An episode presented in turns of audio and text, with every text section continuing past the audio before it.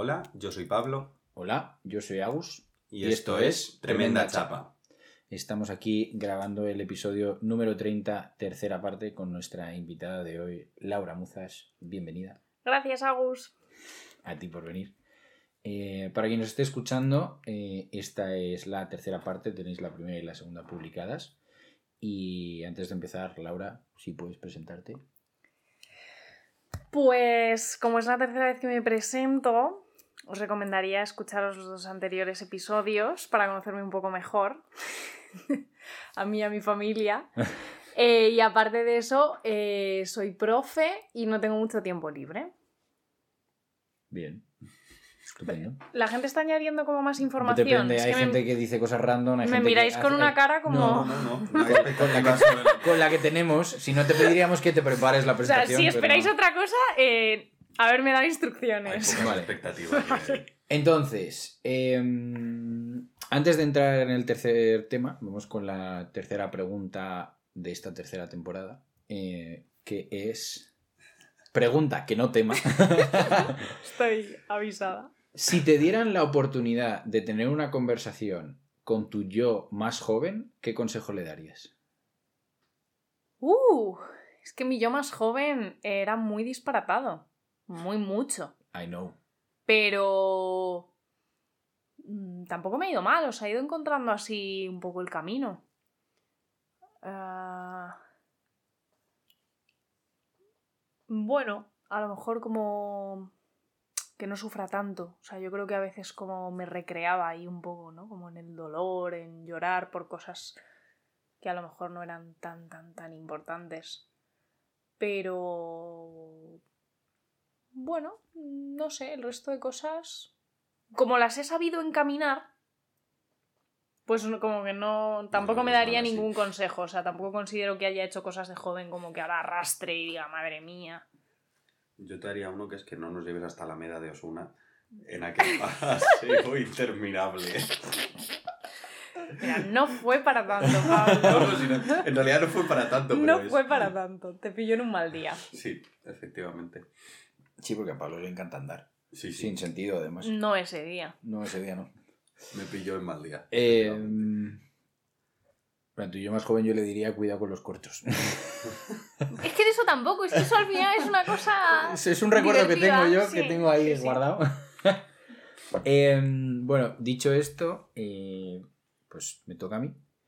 Y eh, voy a introducirlo con una frase, y creo que la frase va a ser el título del episodio. eh, y es una frase que a mí últimamente me gusta mucho porque es una de estas que tengo la sensación como de, hostia, esta frase es, ¿no? Y me va a acompañar toda mi vida y creo que la acompaña todo el mundo en su vida, ¿no? Y eh, he hecho referencia antes a Pablo porque Pablo tiene en su, en su piso un papel muy grande en el que todo el mundo el que viene tiene que poner algo, lo que quieras, ¿no? Entonces yo no sabía qué poner. Salud. Perdón. Estábamos, es- estábamos esperando este estornudo desde antes del episodio. Estamos muy contentos de que haya llegado. Eh, y la frase que tiene él escrita, o sea, que le escribí yo en, este, en esta pancarta es las lecciones se repetirán hasta que las aprendas. Coño, qué duro. Y em, quería hablar de esto un poco la, la perspectiva que tengo yo, cómo lo conecto yo, no es eh, para mí, que muchos episodios los llevo por ahí, tienen que ver mucho con el proceso terapéutico y el proceso de desarrollo personal. eh, hay una parte que es como en plan de, jo tío, mm, parece, que, parece que no lo has aprendido todavía, ¿no? En plan de, esto, esto lo teníamos claro y no lo tenías claro, es como en plan de, bueno, pues es que a lo mejor no habías visto esta parte de este tema, ¿no?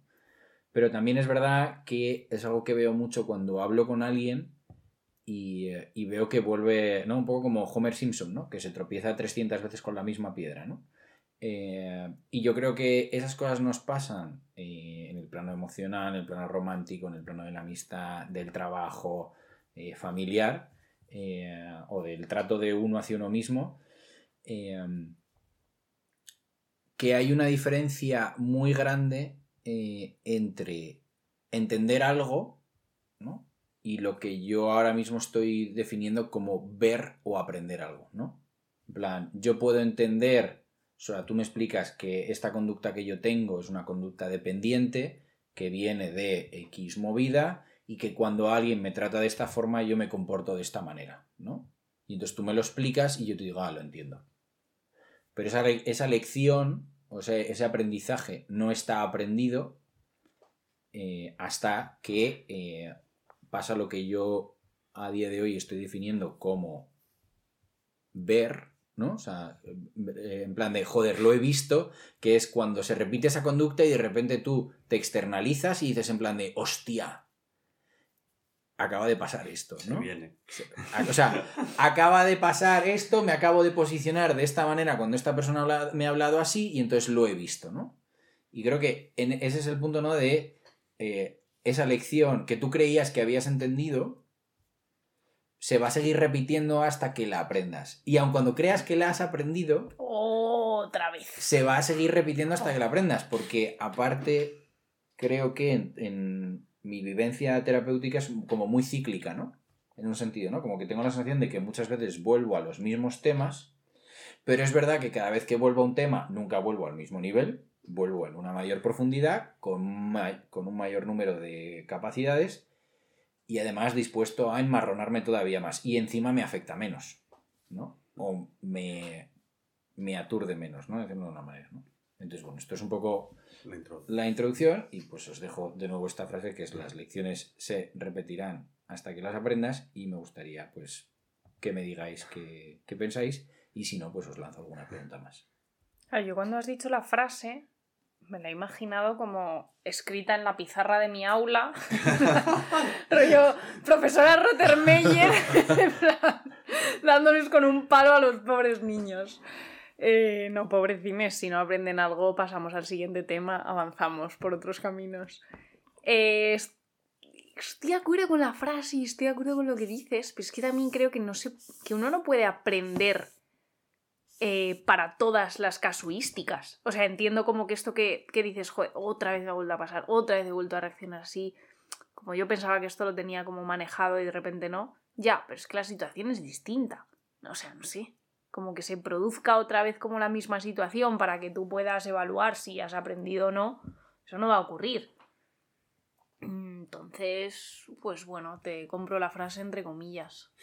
La verdad. Vaya. A mí de la frase me gusta, igual es la perspectiva que le doy yo, el.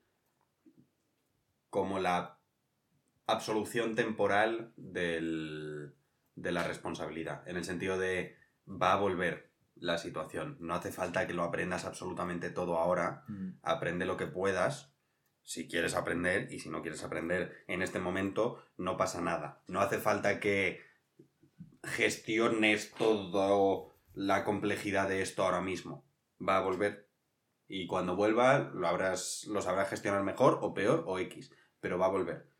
Eh, y como que me parece relevante el eh, tampoco atormentarse con un no he sido capaz de aprender, no he sido capaz de eh, gestionar lo que sea, incluso a nivel educativo. Es decir, cuando decías de los alumnos, incluso me parece a nivel educativo el, pues igual no has aprendido todo ahora, tampoco pasa nada igual a nivel educativo no vuelve el, arte en el siglo XVII porque no lo vuelves a dar, pero como la, oportunidad de aprender está abierta y, no tiene que ser en un, absoluto. Mm.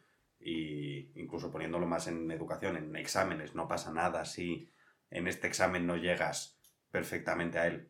Mm. Es como más el a largo plazo de un irás mejorando o no, idealmente sí irás mejorando, pero poco a poco. Date también el espacio para no aprenderlo todo ahora. Mm. O sea, yo creo que hay un componente ahí de si le prestas atención a eso, la siguiente vez que vivas una situación similar, que yo creo que no se trata de lo que decías tú, ¿no, Laura? De que la situación puede que no sea similar, pero creo que eh, sí que puede ser muy similar la vivencia que te genera dentro, ¿no? O sea, eh, tengo un conflicto con esta persona y entonces yo me siento, o sea, a mí me despierta un miedo porque tengo miedo a que este conflicto suponga una ruptura en esta relación y tenga miedo al abandono, ¿no? Y eso me puede pasar eh, con mi madre discutiendo sobre una gilipollez, me puede pasar con una pareja en una conversación seria o me puede pasar en un amigo eh, discutiendo en un juego de mesa, ¿no? Pero al final ese miedo al abandono está ahí, ¿no? Y a base de ir teniendo vivencias y ir prestándole atención cada vez que eso surge, yo creo que todo eso, digamos que, eh, pues un poco como en un videojuego, te va entrenando y vas ganando puntos de experiencia dentro de ese bloque si le prestas la atención que requiere. Y llega un momento en el que de repente, un día, en plan súper random, vives una situación que hace tres años habría supuesto un mundo y dices, hostia, tío, si estoy tranquilo. Y eso yo creo que, por ejemplo, yo lo he vivido mucho en el contexto de la depresión, de a mí antes esto me hundía tres semanas y hoy me ha llevado tres horas. Y creo también que yo eso lo he vivido mucho con alguna persona que conozco que, tiene, que tenía ansiedad social. El decir, hostia, es que antes salir de casa e irnos a cenar con alguien eh, suponía una hora de preparación mental y de trabajo mental para estar dispuestos para salir y muchas veces no conseguíamos salir y ahora, por ejemplo, mm, te vas a una fiesta a la que no conoces a nadie. ¿no? Entonces, como que en el plano no neurotípico creo que se ve más claramente, y, eh, pero porque también como vas más a terapia eres más consciente de ello, pero en el plano que es más eh, normal o usual, ¿no? entre comillas, eh, me parece muy relevante, ¿no? Tanto tener esa conciencia de no estoy todavía, pero hostia, joder, si miro hacia atrás, pues lo que decías tú, la Laura de, de joven eh, era muy, ¿cómo has dicho? Que sigo siendo joven, pero... la Laura más joven. La Laura adolescente. La Laura adolescente, eh, pues sí, yo la Laura adolescente que recuerdo no tiene nada que ver con la Laura que está aquí ahora con nosotros. Tú tampoco me has conocido adolescente. Pero, pero yo estaba en el colegio contigo y, eh, y, luego, y luego tú me has contado mucho de tu ah, adolescencia. Pero yo es la Laura que yo conozco es la Laura que me has contado tú. Entonces la Laura que tú me has vendido a la Laura que yo a la Laura que yo conocía en ese momento, que a lo mejor había una diferencia de dos o tres años, no había una diferencia muy grande. Eh, pero sin embargo, ahora, la Laura que está aquí y con quien yo hablé hace un par de años, que recuerdo que tuvimos una conversación muy guay, es una Laura completamente distinta, ¿no? Pero sigue mm. estando la Laura joven, ¿no? Pero digamos que no lleva las riendas de todo y no dejas que, que todo se vaya en plan de... Vamos a no dar detalles sobre mi, vida del pasado. Eh, vale, o sea, entiendo como este proceso como de aprendizaje eh, que me sucede, por supuesto, menos mal. Pero también me han sucedido veces que ese proceso no es lineal o yo voy avanzando linealmente, cada vez gestiono mejor como ciertas situaciones, a lo mejor incluso llego a pensar que, que este tema está aprendido y de repente cataplas, a tomar por culo otra vez abajo. Entonces, si yo compro esta frase, que no la voy a comprar, no pienso, si yo compro esta frase, pues en cuanto me doy una hostia, al final es como la culpa es mía porque no he aprendido, ¿no? No, no lo estoy haciendo bien. Y a veces yo pienso que es como, no, sí has aprendido porque has demostrado que en otras situaciones pues lo has sabido manejar, pero ahora te has venido abajo pues porque la situación ha sido otra, porque te ha pillado en este momento, porque se te está juntando con esto otro y eso tampoco quiere decir que eh, la lección se repita porque tú no has aprendido. Me he explicado. Te explicas perfectamente. Creo que la parte que no estás teniendo. O sea, que, no estás teniendo en cuenta es que. O sea, ese componente de culpa que te auto-otorgas, ¿no? De en plan de joder, si esta situación me ha afectado es porque es culpa mía no haber aprendido. La pregunta que yo me haría en ese caso es: si de verdad no hubieses aprendido nada sobre esto, ¿cómo te habría dejado esta situación? ¿No? Y eso, por ejemplo, se ve muy bien cuando somos pequeños eh, hay, muchas, hay muchas situaciones que en nuestra vida de adultos nos parecen normales, ¿no? Y que a lo mejor cuando tienes 5 años te generan un trauma que te, que te afecta toda la mm. adolescencia, ¿no?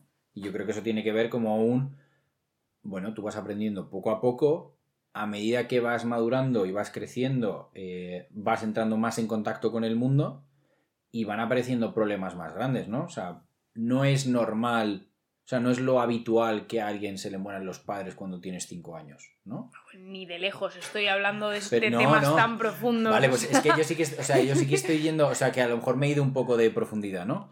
Pero, eh, con cinco años es raro que tú tengas un conflicto con tus amigos, ¿no? Es como que todos somos amigos y todo es súper guay, ¿no?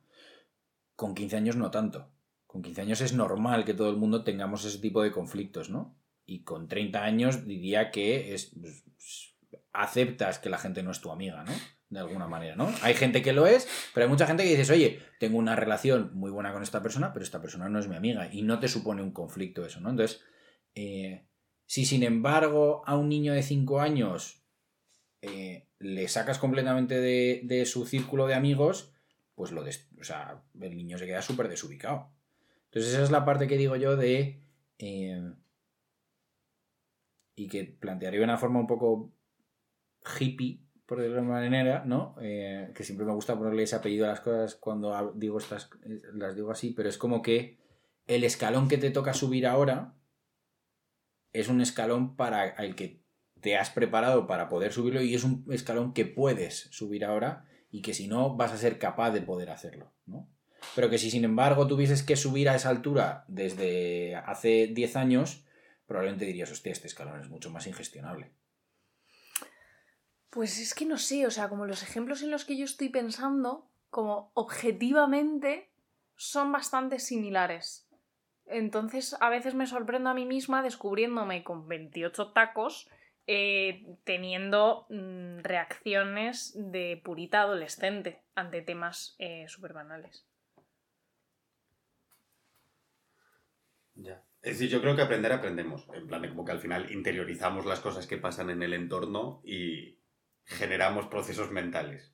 Eh, entonces, que al final aprendemos. Otra cosa es como que también me parece muy relevante el momento puntual en el que me toca esta lección, el cómo estoy. Y creo que eso afecta mucho el, o afecta al 100% o al 90% el cómo, cómo interactuamos con algo en ese momento. Mm. Que si estoy en un oasis de paz eh, y una abstracción maravillosa y que nada me genera eh, problemas extra, voy a gestionar una cosa muchísimo mejor que si llevo 80 horas curradas en la semana y además se han muerto toda mi familia. En plan de como que obviamente tiene un impacto y no en, no en rangos tan grandes.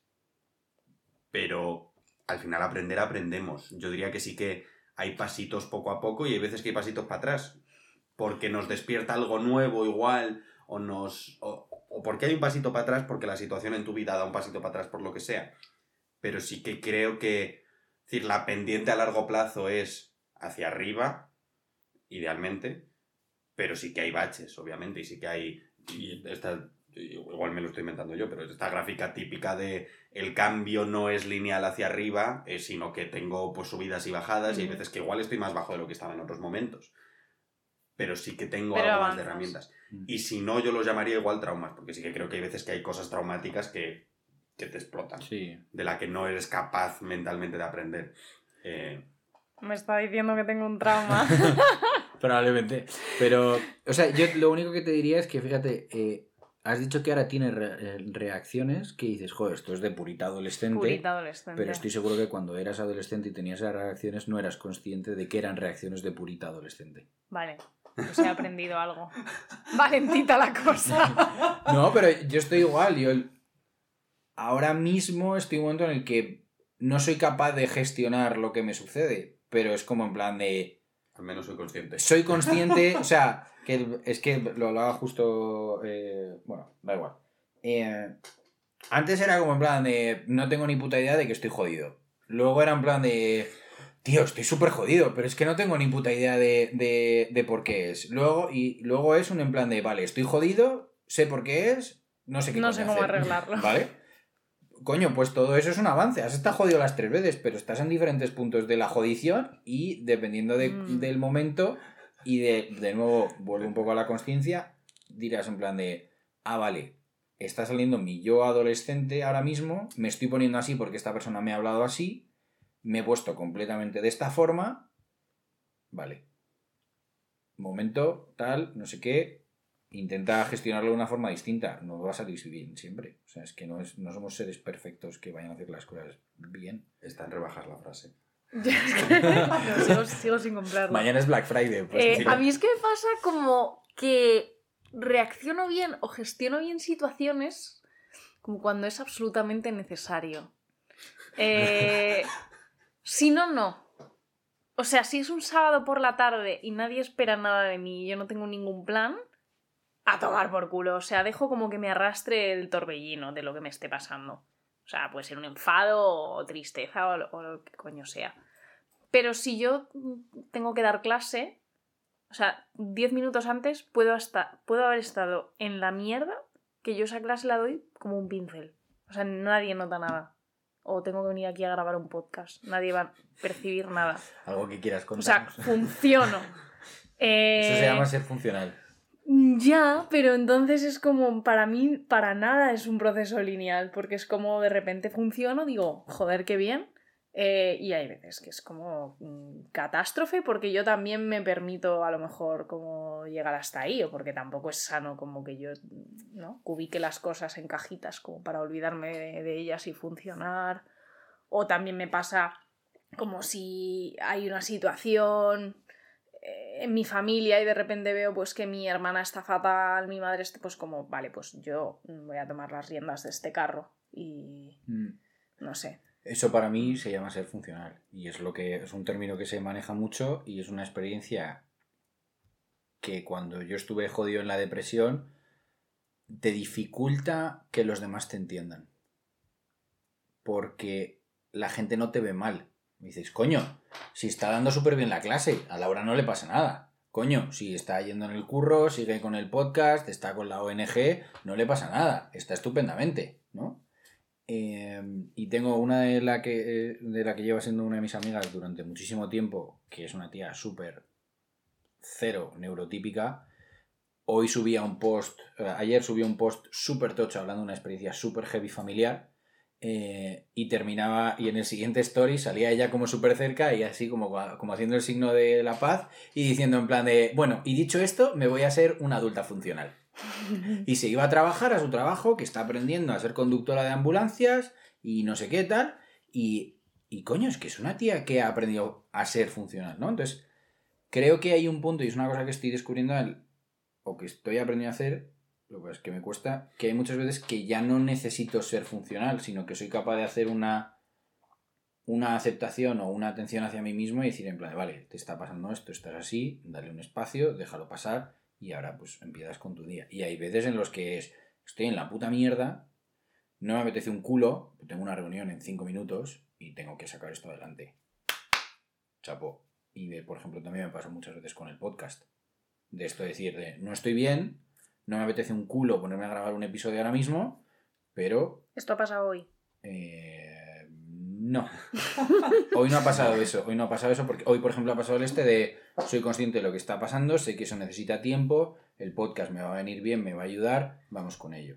Pero tuvimos una racha hace un año, yo creo que te acuerdas, que era como, que yo se lo decía, tío, en plan de cuando nos ponemos ya me va bien, pero hasta que nos ponemos no sale. Y para mí ese es el componente de ser funcional o no. Entonces, ser funcional te permite entrar en un, en una- en un estado evitativo de cómo estás de verdad. Que está bien porque a veces te ayuda a sacarte de ese estado, pero también te dificulta que el resto empatice con cómo estás tú. En Y mi tú mismo incluso. Y incluso tú mismo, exacto. Gracias. Pero a mí me parece muy guay lo de que Me, digas. me está haciendo terapia en directo. Como... No, pero a mí me parece muy potente lo que has dicho de eh, dejarte colapsar o dejarte tormentar. Tormentar no es un verbo, lo siento, Nuria. bueno, ni, ni, ni punto de jodición, ¿no? Que he dicho antes, no, lo que sea. Pero como el, me parece muy relevante el tener espacios conscientes de dejarse colapsar. Porque Mm. le- la otra parte, es decir, que igual no son los espacios Se me escapan, ¿eh? O sea, no son tan conscientes. O sea, Ya. yo lo dejo ir, pero luego se desparrama. o sea, Pero entre no tener un espacio de desparrama- desparramamiento y sí tenerlo, me parece más positivo sí tenerlo. No he dicho que me parezca positivo, pero me parece más positivo tenerlo que el performar la funcionalidad todo el rato. todo el rato, sí. Como persona que no. O sea, todavía no he sido capaz de darme esos espacios de desparramamiento, de, de- joder, desparramamiento, de echarme a llorar como una magdalena o yo qué sé, mm, gritar eh, porque estoy enfadado. Y esto Pablo lo sabe mucho, a mí me da mucha envidia la gente que es capaz de dejarse llorar, la gente que es capaz simplemente de dejar salir la ira en el momento, porque yo creo que tengo un nivel de contención y de represión emocional en ese, a ese nivel que es súper heavy. Puedo dejarlo salir en plan a reguladito, ¿no? A cuentagotas.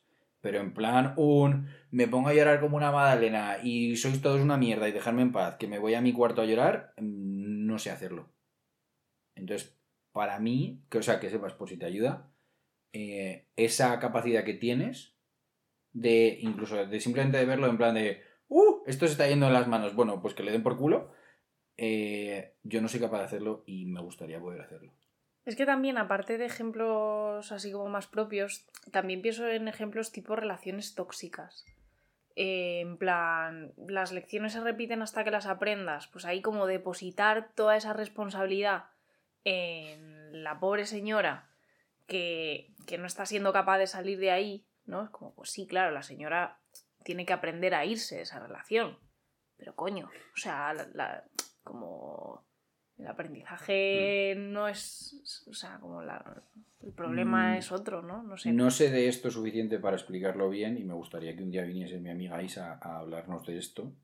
Pero en criminología hay una cosa que se estudia que es el síndrome de la víctima y es, es un componente de que la gente eh, que ha sufrido un tipo de violencia de algún tipo vuelve a repetirse todo el mm. rato. Incluso llega un momento en el que en personas que no son agresores despiertan esa... Lo que pasa es que no... O sea, por favor, cogerlo con super comillas.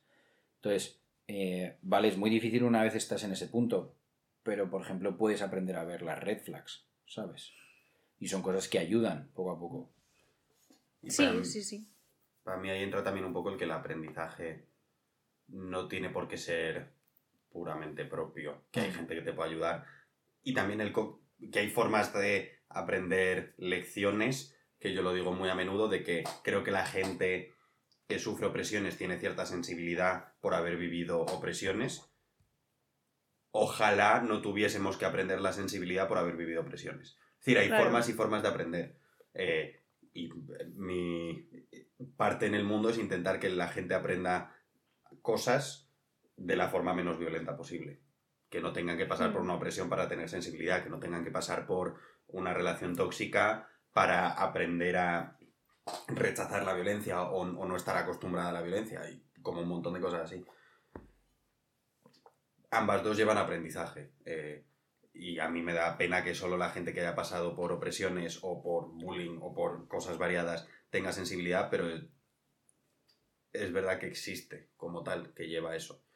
Sí, sí existe el aprendizaje, pero no me gusta lo de como hasta que no aprendas te vas a joder, ¿no? Es como, mm. pues sí, pobre gente, pero es que no es su responsabilidad aprender, no sé. O sea, yo no digo que me gusta que sea así. ¿Vale? No, lo planteo como, hola, ¿quieres que tu vida sea así? Lo planteo como más un en plan de.